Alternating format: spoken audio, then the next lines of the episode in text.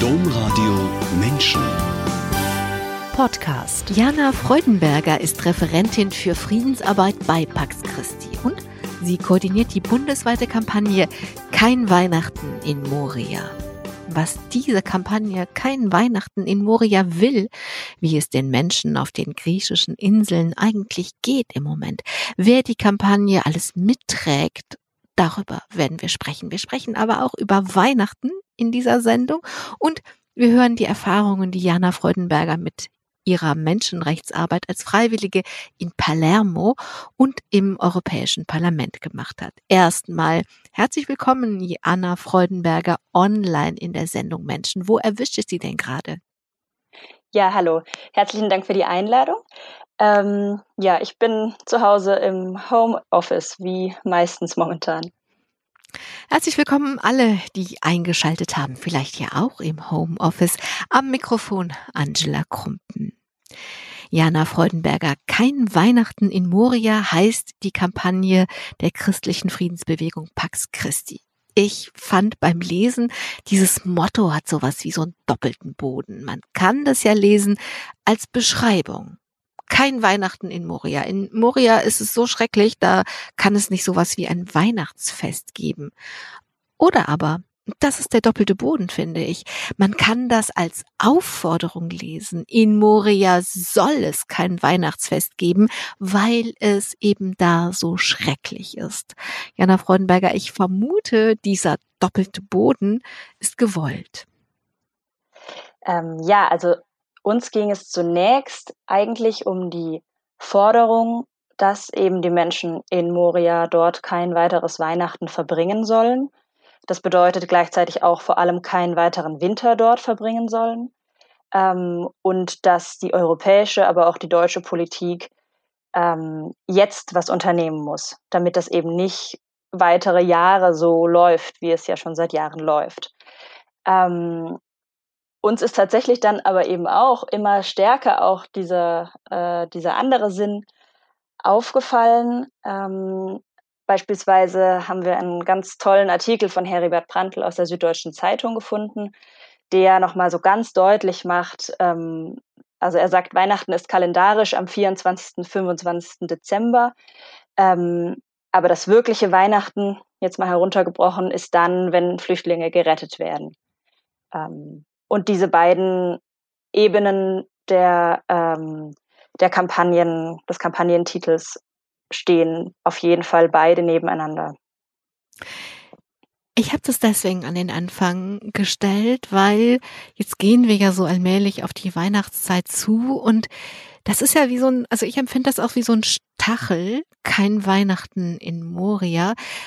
Können wir überhaupt, also kann es wirklich Weihnachten geben, für uns, wenn man da so, so eine kleine Bubble draus macht und gar nicht mhm. und das ausblendet. Also ich finde, es ist eine Anfrage an unser Verständnis von Weihnachten. Ja, und genau dieser Stachel wollen wir eben mit der Kampagne auch sein. Also Weihnachten wird dieses Jahr ja wahrscheinlich für sehr viele Menschen weltweit sowieso schwierig werden mit der Corona-Pandemie. Ähm, aber es ist einfach nochmal was ganz, ganz anderes, wenn Menschen ähm, auf europäischem Boden noch dazu in solchen wirklich komplett menschenunwürdigen Bedingungen leben müssen und ähm, eben auch Weihnachten dort verbringen, während wir hier im Warmen sitzen, so plakativ das vielleicht klingen mag. Ja, aber es ist ja vielleicht einfach auch eine Möglichkeit, nochmal darauf aufmerksam zu machen, dass wir im Warmen sitzen. Was ja vielleicht auch alles, was an Schwierigkeiten durch Corona an Weihnachten entsteht, es nochmal auf eine andere Waagschale legt und in ein anderes Licht setzt. Moria, bevor wir zu der Kampagne selber kommen, würde ich gerne bisschen was noch von den Menschen wissen. Das ist ja so ein Symbol geworden für wirklich schreckliche und unwürdige Zustände für Menschen. Das ist aber ja auch nur ein Lager und ich frage aber trotzdem jetzt mal nach Moria als Symbol für die anderen Lager auf griechischen Inseln. Wir haben alle mitbekommen, dass es gebrannt hat und dass das Lager durch ein Zeltlager ersetzt worden ist. Wie geht es den Menschen jetzt? Was wissen Sie? Hm. Also Moria war das, das größte Camp auf den griechischen Inseln. Deswegen ähm, war es eben immer so besonders in den Medien. Ähm, und es war auch deswegen so besonders in den Medien, weil es eben eigentlich für 3000 Menschen ausgelegt war und zwischenzeitlich im Frühling vor allem dort 20.000 Menschen gelebt haben. Auch damals schon in groß, zu großen Teilen in Zelten, weil eben das ursprünglich eingerichtete ähm, Lager ganz schnell nicht mehr gereicht hat und in den Hügeln drumherum die Menschen sich mit wirklich ganz leichten Sommerzelten ausgeholfen haben, ähm, um irgendwo schlafen zu können. Ähm, wir wissen, dass seit den Bränden dort die Situation sich leider überhaupt nicht verbessert hat, ganz im Gegenteil. Ähm, es war ja mal ein paar Tage äh, eben sehr stark auch in den Medien, weil es sehr dramatisch war mit diesen Bränden. Ähm, mittlerweile sind die meisten Menschen in diesem ähm, neu eingerichteten Übergangscamp Karatepe 2, ähm, das eben dort eigentlich direkt am Strand eingerichtet wurde, auch wieder mit Zelten. Auch dieses Camp ist schon wieder voll. Ähm, es sieht zunächst mal etwas geordneter aus, weil diese Zelte da so schön stehen. Ähm, es gibt aber viele Berichte, dass es nach wie vor keine Duschen gibt, ähm, ganz, ganz wenig Toiletten, dass Kinder direkt am Stacheldrahtzaun spielen. Also die Situation hat sich nicht verbessert und dazu kommt die Angst, dass dieses Camp bald ähm, ein geschlossenes sein könnte, dass sie also kaum mehr rausgehen können, die Menschen. Und es ist insofern sehr symbolisch ähm, oder vermutlich ein Vorgeschmack auf das, was noch kommt, ähm, weil jetzt gerade auch in diesem neuen EU-Migrationspakt ähm, ganz klar vorgesehen ist, dass geschlossene Camps auf den Inseln ähm, sein sollen. Es wird jetzt wohl gerade schon ein neues gebaut. Ähm, und das sind dann wirklich ähm, gleichzeitig auch Inhaftierungszentren. Also Freiluftgefängnisse, würde ja, ich das jetzt mal ganz genau. nennen. Genau. Es geht im Moment um insgesamt 26.000 Menschen. Also die leben nicht alle in Moria. Das mhm. habe ich ja schon gesagt, dass die auch auf anderen kleinen äh, griechischen Inseln leben. Mhm. Und Sie sagen, Ihre Kampagne heißt kein Weihnachten in Moria, heißt kein Weihnachten in diesen Lagern. Wenn die Menschen nicht in Moria und in den anderen Lagern Weihnachten feiern sollen, wo denn dann? Sie sollen endlich von den anderen europäischen Ländern und allen voran Deutschland aufgenommen werden. Sie sollen eine Perspektive bekommen. Es gibt ja Familien, die dort seit einem Jahr oder noch länger leben und warten. Ähm, und deswegen richtet uns, sich unsere Kampagne auch äh, jetzt erstmal auf diesen Aspekt, der natürlich nicht all die Probleme der europäischen Migrationspolitik löst, ähm, der aber ähm, fordert, dass äh, diese Situation, wie sie gerade dort ist, äh, nicht weitergeht und dass die Menschen aus humanitären Gründen jetzt aufgenommen werden. Und wir sind der jetzt. Meinung, dass, ähm, dass Deutschland als wirtschaftlich stärkstes EU-Land das gut, ähm, das gut schaffen könnte, diese Menschen aufzunehmen. Also im Klartext, 26.000 Menschen sollen Weihnachten in Deutschland mehr feiern. Wie ist die Resonanz? Ihre Kampagne läuft ja jetzt schon ein paar Wochen. Mhm.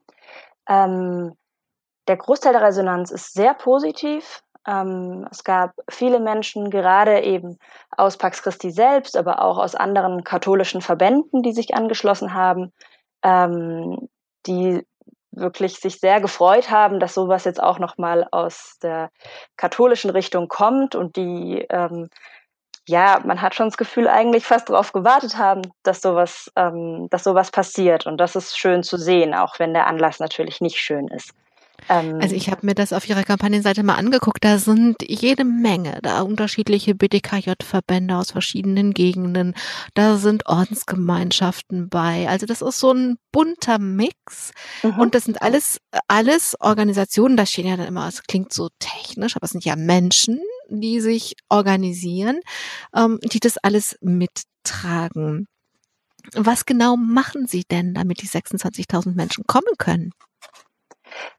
Genau, also wir haben zunächst mal versucht, die Kampagne auf möglichst äh, breite Schultern zu stellen, was auch nach wie vor ähm, läuft. Und deswegen ist es eben schön, dass sich ganz, ganz viele verschiedene Verbände, wie Sie ja gesagt haben, und Ordensgemeinschaften, ähm, aber auch kirchliche Einzelgruppen, Diözesanversammlungen, also die verschiedensten Strukturen sich da anschließen. Ähm, und alle zusammen tragen dazu bei, dass ähm, die, der Kern der Kampagne umgesetzt wird, der eigentlich ist, dass wir äh, mit Hilfe von Briefen und auch persönlichen Gesprächen Bundestagsabgeordnete kontaktieren, und zwar die jeweils lokalen Bundestagsabgeordneten des eigenen Wahlkreises, um einfach eine möglichst hohe Verbindlichkeit herzustellen. Ähm, und dass wir diese auffordern, äh, im Rahmen eines äh, fraktionsübergreifenden Antrags im Bundestag sich für die Aufnahme der Menschen einzusetzen. Das heißt also zum Beispiel eine Kirchengemeinde äh, schreibt dann, also ich wohne jetzt hier im Kreis Hirsen, dann gucke ich nach, es gibt drei Bundestagsabgeordnete, in diesem Fall alles Männer, die äh, die Menschen in Viersen vertreten und diese Namen sind von drei verschiedenen Parteien, die, ähm, die schreiben sie dann an. Ganz genau. Und die werden im besten Fall angeschrieben von verschiedenen Seiten und das klappt sehr gut momentan. Also die bekommen dann Briefe vom Pfarrgemeinderat aus einer ihrer Gemeinden, die bekommen Briefe vom ähm, örtlichen BDKJ, Diözesanverband, die bekommen Briefe von ähm, einer Ordensgemeinschaft. Genau. Und wir merken sehr gut, dass es ähm, sehr stark, dass äh, dass das funktioniert, also dass man ins Gespräch kommt, dass die Abgeordneten sich schon ähm, auf jeden Fall melden, weil das natürlich Menschen aus ihrem eigenen Wahlkreis sind, für die sie ja auch äh, zuständig sind. Und das ist neben dem direkten Ziel der Kampagne schön zu sehen, dass dadurch einfach auch wieder eine engere ähm, Bindung zwischen diesen Abgeordneten und den Menschen aus dem Wahlkreis, in dem Fall aus einem katholischen Spektrum, ähm, stattfindet die ja jetzt nicht äh, so durchpolitisiert sind. Also ich könnte mir vorstellen, dass das einfach Demokratie im besten Sinne auch ist, dass die Abgeordneten mitbekommen, mehr mitbekommen, was, was die Menschen, die sie vertreten, denken. Denn ähm, es gibt genug Menschen, die sehr laut sagen, dass das, ähm, was uns das angeht, da kommen wir gleich noch drauf, was in Moria passiert. Aber haben Sie das Gefühl, dass ähm, die Abgeordneten nachdenklich werden, weil sich jetzt andere Menschen zu Wort melden und sagen, das kann so nicht sein, das ist so inhuman, was da passiert. Da müssen wir einfach äh, was tun. Hm. Das hoffen wir.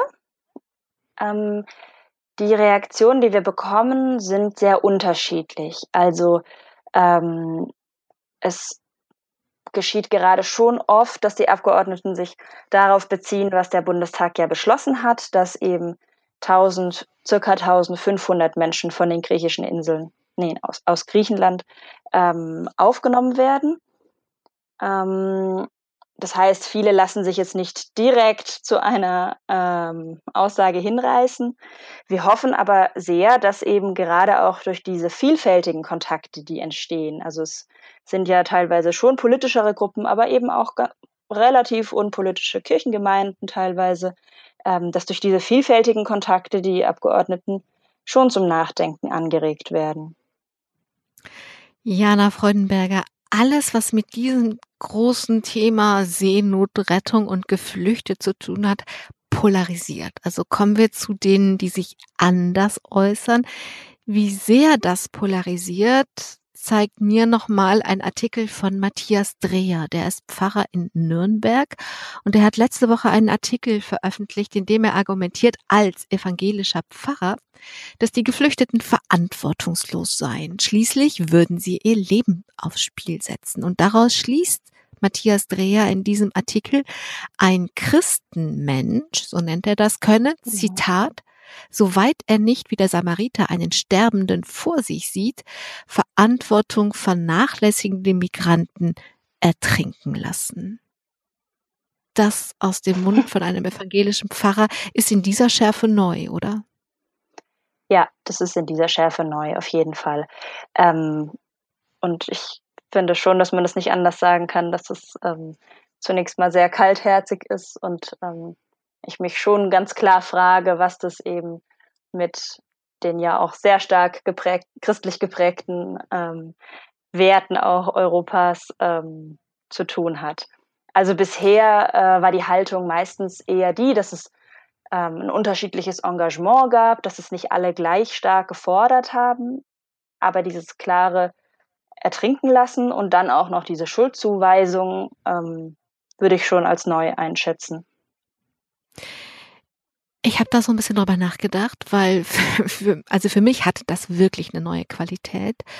Ähm, und ich dachte, naja, wenn ich dann, wenn ich mal andere Felder nehme, ne, also jeder, der sich in den, in den Verkehr begibt, in den Straßenverkehr, weiß, dass das gefährlich ist. Aber niemand von uns käme auf die Idee, keinen Krankenwagen zu holen, weil der hat sich ja selbst in die Gefahren des Straßenverkehrs begeben. Dann kann man den ja ruhig da liegen lassen. Oder nehmen, es ist egal, welches ich nehme, welches Feld, die Bergwacht. Alle wissen, dass es in den Bergen gefährlich sein kann. Wir haben trotzdem eine Bergwacht. Und wenn was passiert, dann finden wir es richtig, dass die Bergwacht kommt. Oder wenn jemand, nehmen wir die Schuldzuweisung, jemand bekommt Lungenkrebs und hat sein Leben lang viel geraucht. Ja, kommt einer auf die Idee zu sagen, der kriegt jetzt keine OP und keine Chemo, weil das so teuer ist. Also das, ähm, was wir für uns selbstverständlich in Anspruch nehmen, da kommen auf einmal verantwortungslose Migranten auf dem Mittelmeer.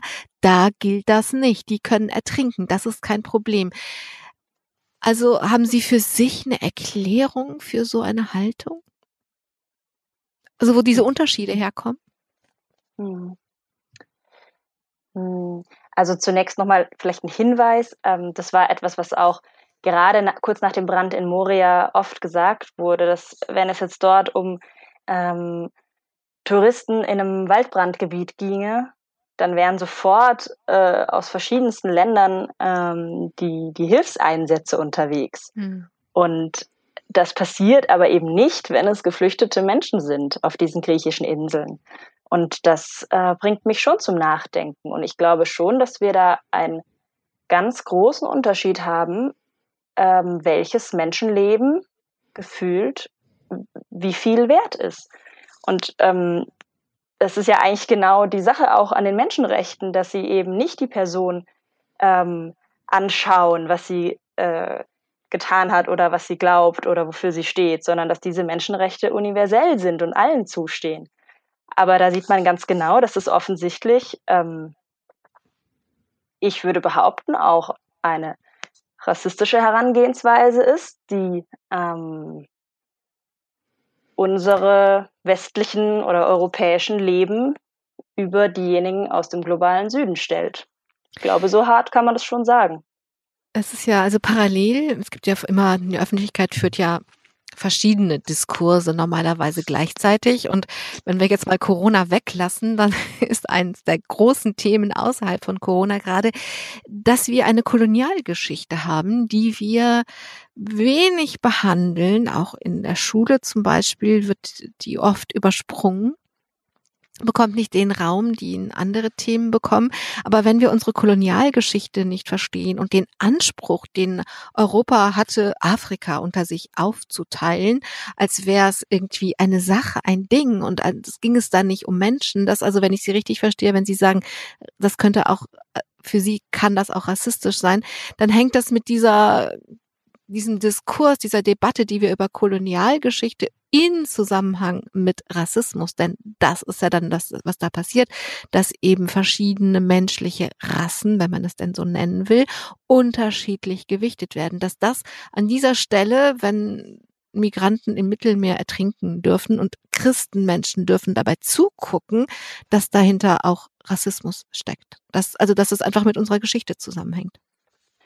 Mm, ja, ganz klar. Und es hängt vor allem damit zusammen, äh, wie sich diese Geschichte bis heute in unserer Gesellschaft auswirkt.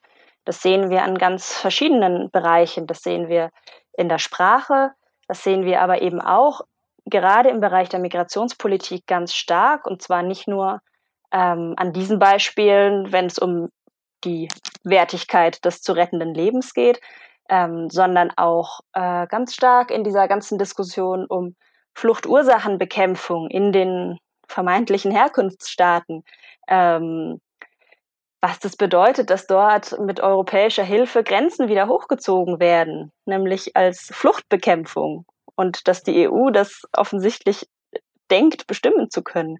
Oder ähm, wie auch heute Handelsabkommen mit Staaten im globalen Süden aussehen. Das sind alles zutiefst ähm, koloniale Kontinuitäten, die seit der Kolonialzeit ähm, bestehen und dieses Machtungleichgewicht auf jeden Fall ähm, aufrechterhalten. Jana Freudenberger, diametral anders als dieser evangelische Pfarrer aus Nürnberg sieht das Papst Franziskus. Und ich habe einfach ein Zitat von ihrer Kampagnenseite genommen. Wir reden ja über ihre Kampagne, denn dort zitieren sie Papst Franziskus aus dem Jahr 2016 mit. Europa ist die Heimat der Menschenrechte. Und wer auch immer seinen Fuß auf europäischen Boden setzt, müsste das spüren können. Also der Papst argumentiert nicht mit dem barmherzigen Samariter, wie es der Pfarrer tut. Er argumentiert nicht christlich, er argumentiert mit den Menschenrechten und mit dieser großen Idee Europa. Ja, und das tut er ja immer wieder. Ich würde sagen, er argumentiert zutiefst christlich, weil er ähm, da eben das Gebot der Nächstenliebe ganz stark in den Mittelpunkt rückt. Ähm, und zwar in all seiner Radikalität.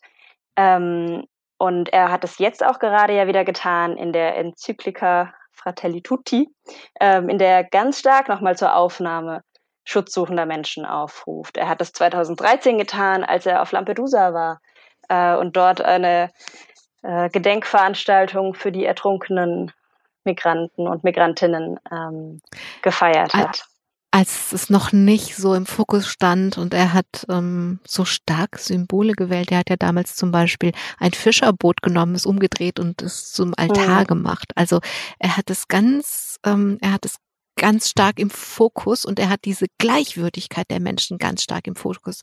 Ich habe nur deswegen das so aufgenommen oder darauf komme ich zu sprechen, weil er an dieser Stelle eben nicht, es ist, Sie sagen, es ist christlich oder zutiefst christlich. Natürlich ist es das motiviert, aber er begründet es nicht so. Er begründet es mit der EU, mit Europa, mit den Menschenrechten. Das ist doch bemerkenswert. Ja, auf jeden Fall. Und ähm, das ist ja genau äh, diese, dieses große Paradox, das wir gerade sehen, dass die EU eben ja ihre sich selbst gegebenen Werte ähm, der Menschenrechte, die sie schon ja auch sehr stark vor sich herträgt, dass sie die überhaupt nicht einhält und zwar willentlich und bewusst. Und ähm, insofern finde ich es toll, dass er das auch so stark in den Mittelpunkt rückt und es damit eben auch in einem, in einem christlichen Kontext immer wieder ähm, ja, daran erinnert. Und das ist dann der zweite Stachel. Wir hatten eben diesen Stachel, was ist eigentlich, also wie stellt Ihr Kampagnenmotto kein Weihnachten in Moria unser Weihnachten eigentlich nochmal in Frage und wie stellt kein Weihnachten in Moria unser Verständnis von Menschenwürde und Menschenrechten in Europa, von allen Menschen, die in Europa leben, äh, stellt das auch nochmal in Frage. Ich finde, das ist der zweite große Stachel aus oder durch ihre Kampagne. Jana Freudenberger, wenn wir hier so politisch sprechen, weil Sie das zu Ihrem Beruf gemacht haben, dass äh, die politische Aktion, sag ich mal, dann ist das etwas, was Ihnen durchaus in die Wiege gelegt worden ist. Ihre Eltern haben sich gemeinsam sehr stark zum Beispiel in der offenen evangelischen Jugendarbeit engagiert. Hatten Sie als Kind sowas wie jeden Tag Jugendfreizeit? ähm, Gut, so würde ich es jetzt nicht sagen, ist aber ein schönes Bild. Ähm, ich hatte auf jeden Fall jeden Tag sehr äh, aktive Mittagessengespräche. Das ist, glaube ich, ähm, stand definitiv im Fokus, dass sich da immer schon über alles ausgetauscht wurde. Ähm, und ich genau darüber eben sehr stark in Kontakt kam mit dem, was auch meinen Eltern ähm, äh, sehr wichtig war. Und das war immer schon diese Verbindung von politischem Engagement für mehr hm, Gerechtigkeit und Frieden ähm, in der Verbindung mit einem kirchlichen Hintergrund. Ja. Also mittags am Tisch waren sie als, als Familie, aber eben es gab diese offene Jugendarbeit, also Angebote für Kinder nachmittags, für Jugendliche eher abends. Und wenn andere Kinder so stark im Fokus von Eltern sind, dann kann das schon mal schief gehen. Also Kinder können sich dann zurückgesetzt fühlen. Das kann alles Mögliche auslösen. Aber bei Ihnen ist das gut gegangen. Wie haben Ihre Eltern das denn hingekriegt, dass das bei Ihnen gut ausgegangen ist? ähm, ja, also ich glaube, zurückgesetzt habe ich mich da tatsächlich nie gefühlt, sondern ich ähm, habe das ähm, eigentlich auch sehr genossen, in diesem Kontext aufwachsen zu können. Ich war ganz oft selbst dann irgendwie hier im, im Jugendhaus, was mein Vater damals geleitet hat und äh, konnte da einfach viel auch spielen und mich austoben. Ähm, naja, ich glaube, es ist dadurch gelungen, dass es immer eine sehr starke ähm, Auseinandersetzung miteinander gab, die nicht immer friedlich war, ähm, aber die sehr, ähm, wo man sehr ernst genommen wurde. Hm. Sie waren als Kind gewohnt, dass beide Eltern für die evangelische Kirche gearbeitet haben. Sie haben gerade schon gesagt, Ihr Vater hat diesen offenen Jugendtreff geleitet. Was Sie nicht gewohnt waren, war Ihren Vater als Pfarrer vorne in der Kirche stehen zu sehen. Ihr, Ihr Vater ist Pfarrer geworden, als Sie schon 17 waren. Wie kam das? ähm, das kam auch da über viele Umwege. Ähm, mein Vater hat immer wieder äh, nochmal neue Wege gewählt, die einerseits äh, vielleicht überrascht haben, andererseits habe ich immer auch so eine gewisse Kontinuität darin gesehen, weil er, glaube ich, auf verschiedene Arten ähm, das umgesetzt hat, was ihm wichtig war. Ähm, und er hatte dann äh, die Möglichkeit, aus der Rolle des Jugendreferenten ähm, nochmal Theologie drauf zu studieren und hat es angenommen. Ähm, genau, und dann war er plötzlich nochmal evangelischer ähm, Pfarrer, wobei ich eben immer das Gefühl hatte, dass das, ähm, es war neu, ihn in dieser Rolle zu sehen, mhm. aber es war inhaltlich nicht so neu.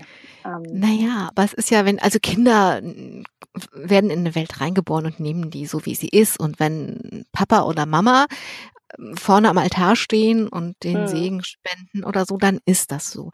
Aber 17-Jährige, wenn dann plötzlich, das ist ja schon einfach wirklich eine andere Rolle, auch wenn der Mensch der gleich ist, der da drin steckt. War das für Sie komisch, wenn dann Ihr Vater einen Gottesdienst mit einem Segen oder wenn er diese, diese typischen Pfarrer, die, diese Rolle des Pfarrers, der, wo es darum geht, dass er den Menschen Dinge zuspricht, dass er, dass es diese größere, dieses bigger Feature, diese, diese andere Wirklichkeit, wenn die mit ins Spiel kommt. War das für Sie komisch als, als 17-Jährige oder fanden Sie es eher spannend? Oder wie war das? Ähm, gut, ganz zu Beginn war es ähm, schon erstmal auch komisch oder eine, eine Umgewöhnung natürlich.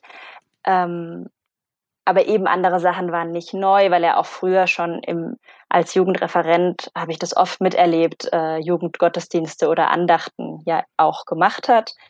Ähm, insofern, ja, ich habe äh, schon kurz gebraucht, um mich daran zu gewöhnen und habe dann aber auch gesehen, dass das ähm, von vielen Menschen in der Gemeinde auch sehr gut aufgenommen wurde, dass er ähm, vielleicht aus einer anderen Richtung kommt und dass ähm, er damit aber meinem Eindruck nach ähm, Menschen sehr zugewandt war, gerade auch denen, die es irgendwie nicht so leicht im Leben hatten. Und das fand ich andererseits auch sehr schön zu sehen. Hm. Jana Freudenberger, nach dem Abitur, Vater, Pfarrer hin, Pfarrer her, wollten Sie in die weite Welt, also präziser in die mittelweite Welt. Wohin wollten Sie und wohin wollten Sie nicht? Genau, also ich bin aufgewachsen in Konstanz am Bodensee, was sehr hübsch ist, ähm, was mir aber als Jugendliche schnell deutlich zu, zu eng wurde und zu bequem wurde. Und deswegen wollte ich raus und habe äh, rausgefunden, dass man ein freiwilliges soziales Jahr im Ausland machen kann. Ähm, und genau, zuerst wollte ich ganz weit weg, irgendwie nach Lateinamerika. Das war mir dann irgendwann doch ein bisschen zu weit. ähm, und dann ist es Sizilien, Palermo geworden. Was für ein Projekt haben Sie sich ausgesucht? Was haben Sie gemacht vor Ort? Ich habe dort gearbeitet in einer Einrichtung der Valdensischen Kirche in Italien, ähm, also eine der protestantischen Kirchen in Italien, die sehr stark auf ähm, das Diakonische und das Soziale fokussiert sind. Ähm, und das ist dort in Palermo ein äh, diakonisches Stadtteilzentrum, das ähm, einerseits Familienhilfe macht. Es gibt auch zwei ähm, so Heimwohngruppen für Kinder und Jugendliche, ähm, aber eben auch einen Kindergarten und eine Schule. Und ich habe dort im Kindergarten gearbeitet. Und war das die mittelweite große Welt, die Sie sich vorgestellt hatten? Mm, ja, ziemlich. Also Palermo war damals vielleicht noch mal mehr als heute äh, ziemlich aufregend und überhaupt nicht so glatt und einfach zu leben, sondern ähm, das war irgendwie, auch wenn es nicht so weit weg war, trotzdem ja ziemlich das, das große Abenteuer, ähm, was ich sehr genossen habe und noch eine neue Sprache zu lernen und so viele unterschiedliche Menschen kennenzulernen. Ähm, und diese Stadt ist auch einfach echt äh, faszinierend in ihrer Vielfältigkeit und ähm, kulturellen Prägung, die eben überhaupt nicht jetzt nur klassisch italienisch wäre, sondern die ganz, ähm, ganz stark auch arabisch, nordafrikanisch geprägt ist. Sie sind später nochmal dahin zurück nach Palermo. 2013 haben Sie ein Praktikum bei Borderline Europe gemacht und da ging es um Menschenrechte ohne Grenzen. Was war das für ein Projekt? Was haben Sie dann später da gemacht?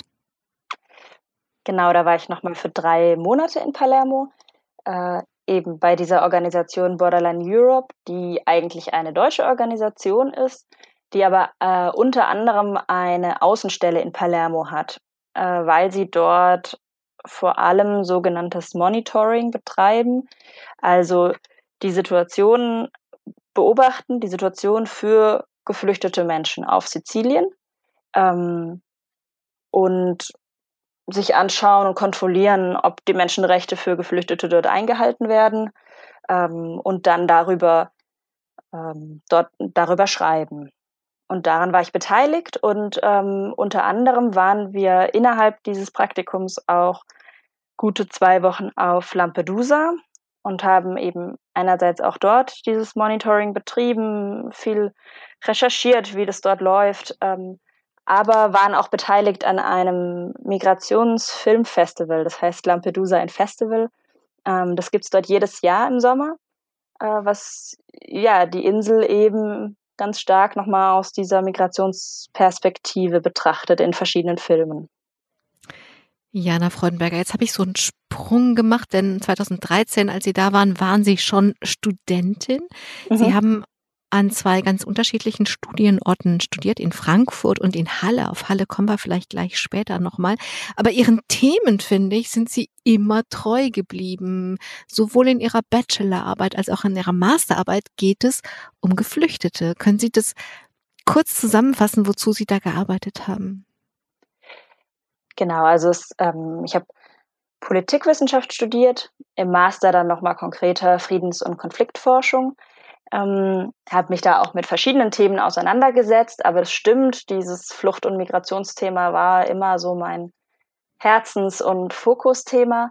Ähm, und ich habe mich vor allem eigentlich immer mit europäischer Migrationspolitik in ihren verschiedenen Ausprägungen auseinandergesetzt.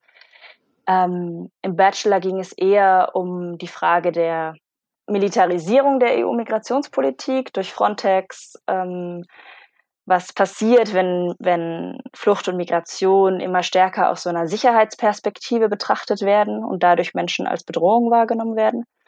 Und ähm, in meinem Master ging es dann eben, in meiner Masterarbeit genau darum, welche ähm, kolonialen Kontinuitäten äh, sich in der heutigen EU-Migrationspolitik zeigen. Und das habe ich am Beispiel ähm, eines schon aus 2016 stammenden ähm, EU-Migrationspaktes mit afrikanischen Herkunfts- und Transitstaaten getan.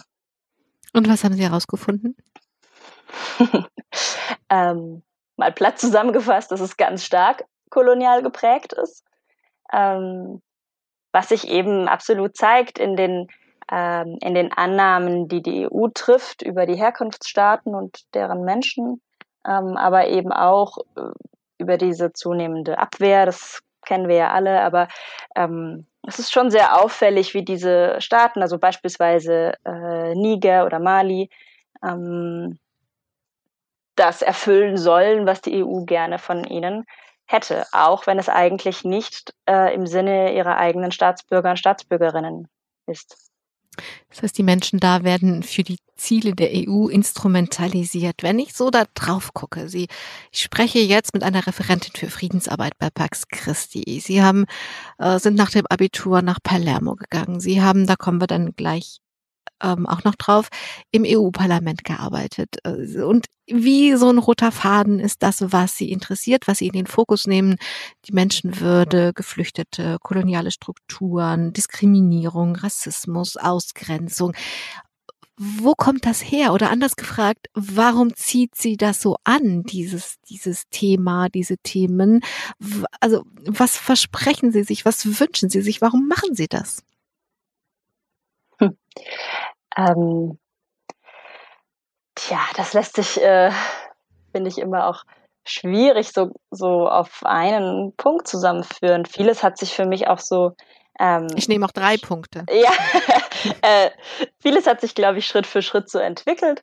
Ähm, einerseits, wir haben ja schon darüber gesprochen, glaube ich, schon so eine ähm, Grundprägung aus dem Elternhaus, die dazu geführt hat, dass ich mich auch schon als Jugendliche mit diesen Themen auseinandergesetzt habe.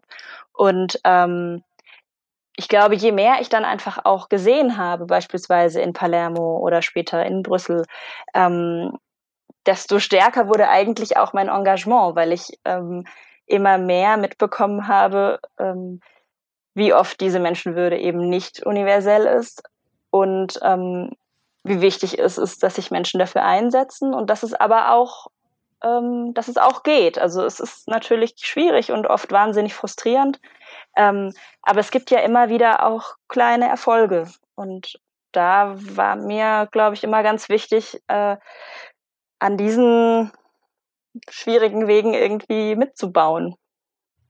Also diese dicken Bretter mit zu bohren. Mhm. Kommen wir zu Ihrer Arbeit, Jana Freudenberger, in der EU.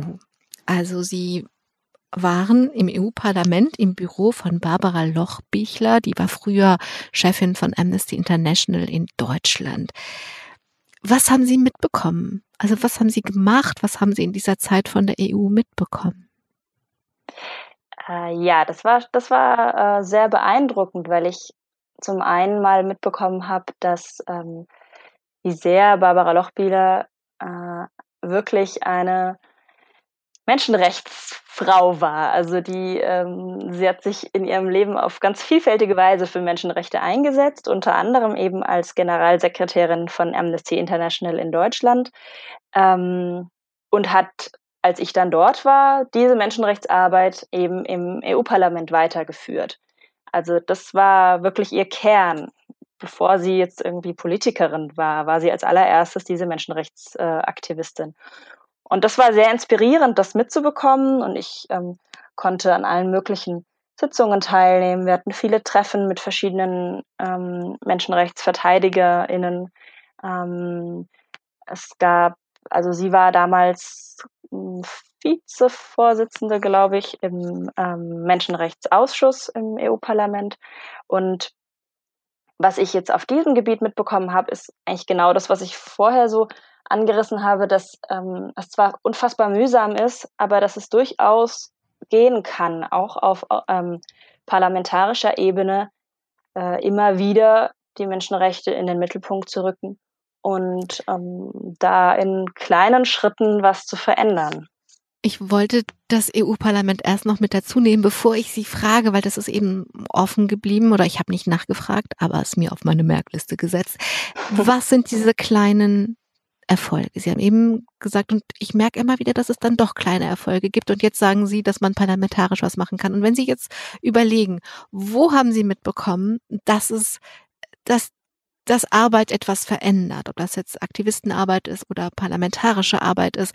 Welche Erfolge haben Sie mitbekommen? Hm.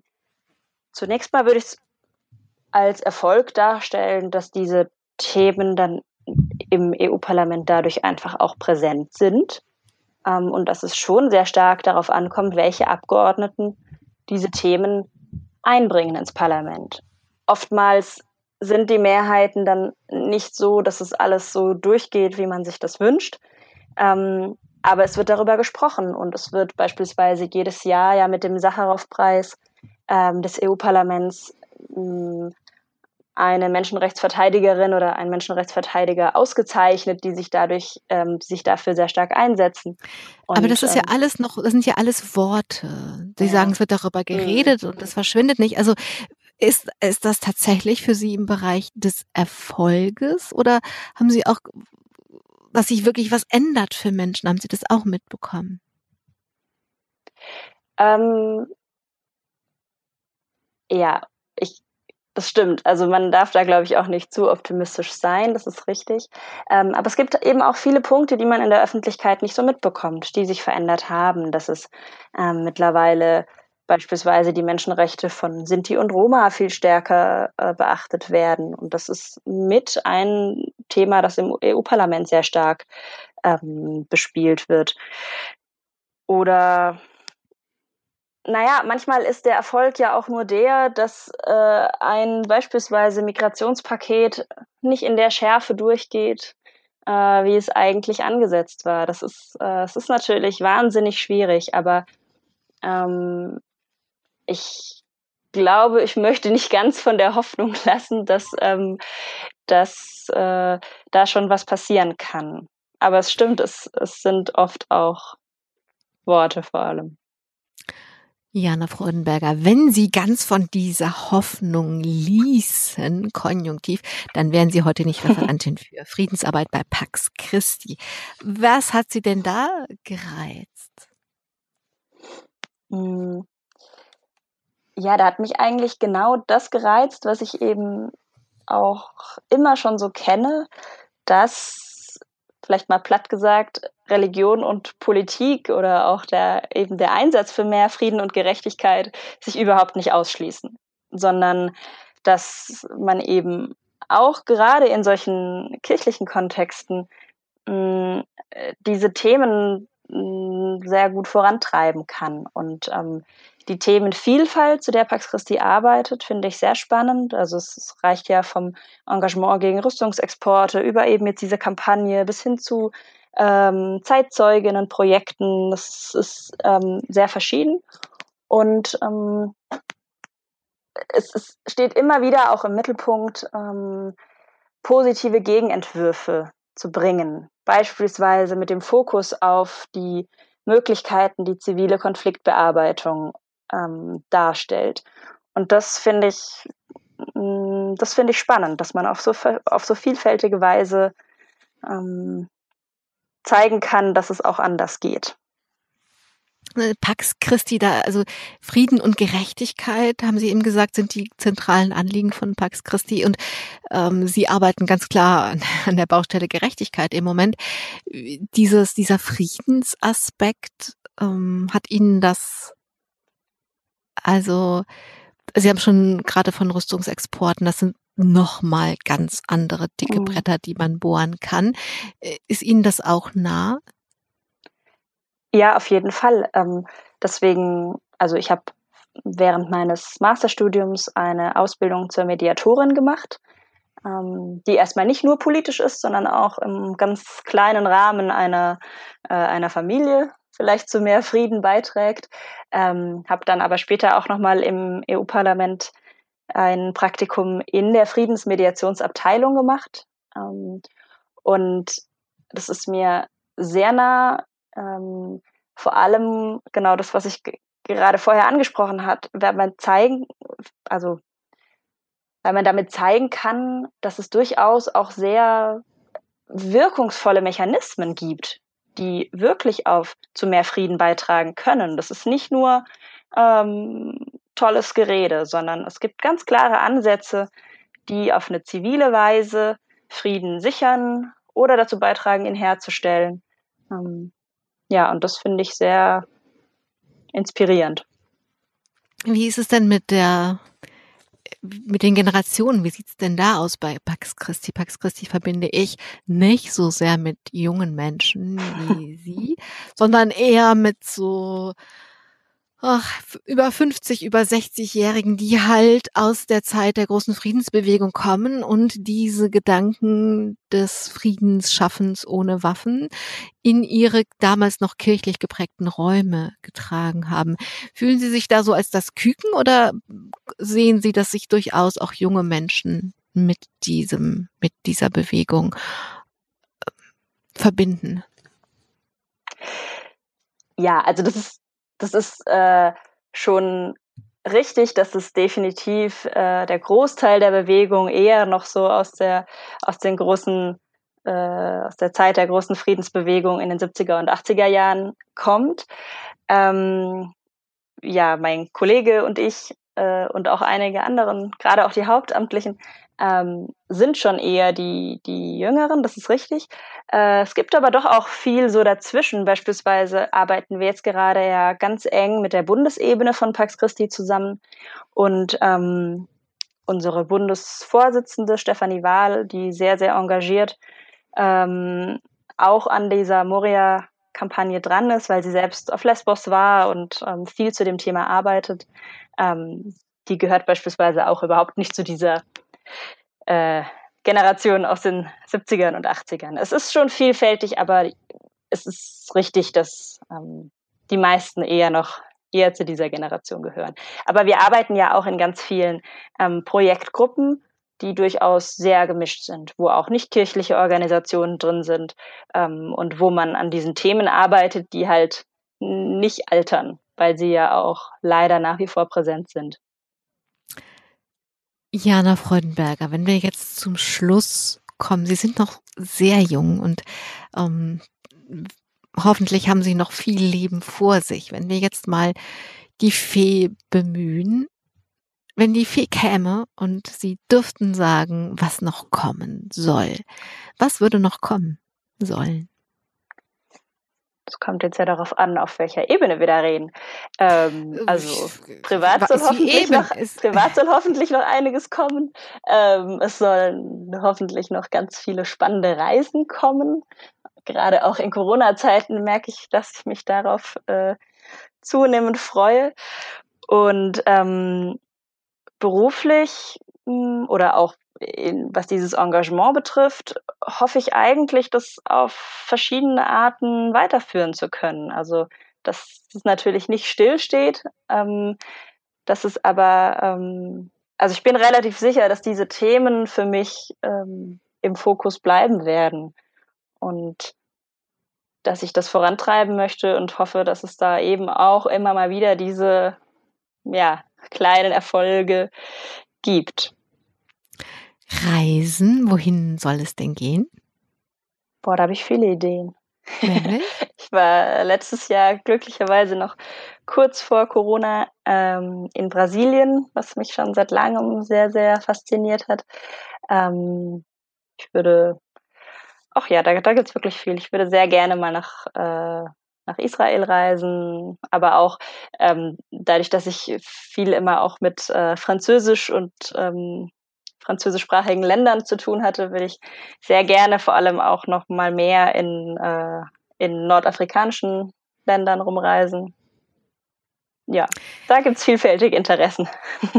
Dann bekomme ich ja vielleicht meine Karte aus Brasilien oder aus ja. Israel oder aus Nordafrika. Jana Freudenberger, ich danke Ihnen für die Zeit, die Sie sich genommen haben, diese Kampagne Kein Weihnachten in Moria vorzustellen und was es mit Ihnen und Ihrem Engagement und Ihrer Motivation zu tun hat, wie Sie Ihr Leben gestalten wollen. Ich hoffe, dass möglichst wenig Menschen in Moria feiern müssen oder vielleicht sogar gar keiner.